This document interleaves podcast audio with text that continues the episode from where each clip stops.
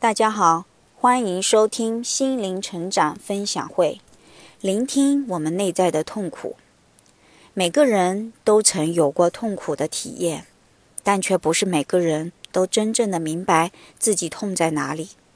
往往当我们感受痛苦的时候，我们选择向外发泄，找个朋友或是聊天群宣泄一通，寻求听众的同理。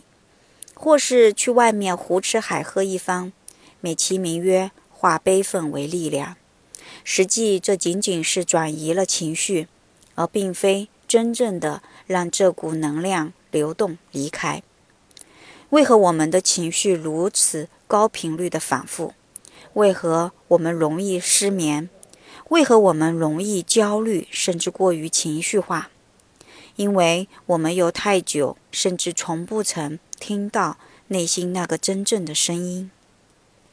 痛苦的时候，我会选择给自己独处的方式，去试着感受内在的那份痛，去感受内在的自己，他想告诉我什么。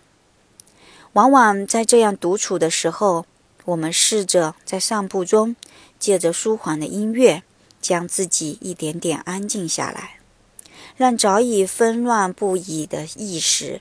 暂时安定下来，不去干扰内在的潜意识。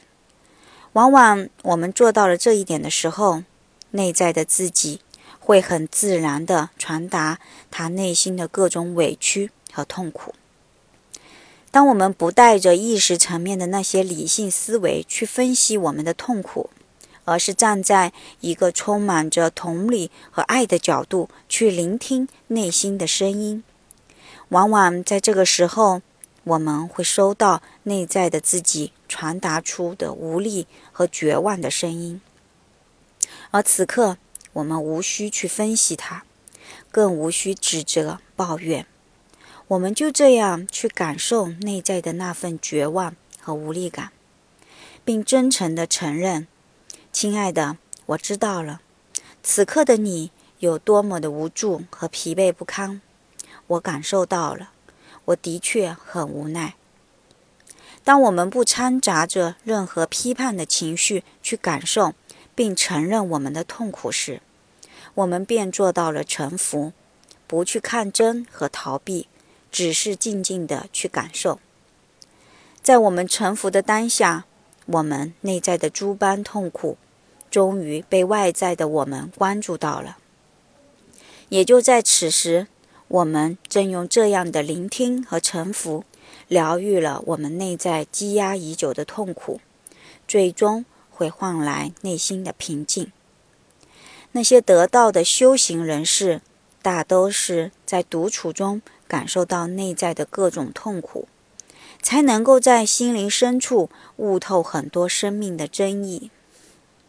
所以，人生的一次次成长，首先。学会聆听内在的声音，学会臣服并接纳我们自身的痛苦。唯有不带偏见和批判的聆听，我们才能听到真实的声音，才了解到我们痛苦的根源在哪里。当我们做到了真诚的聆听，实际上就是做到了对自我的觉察和关注，而那些痛苦。往往在我们觉察到的当下，便已疗愈了一大半了。情绪就在此刻微妙地流动起来，带有痛苦，带走痛苦，迎来安宁的心。以上就是啊关于聆听内在痛苦的一段小小的分享，感谢大家的收听，再见。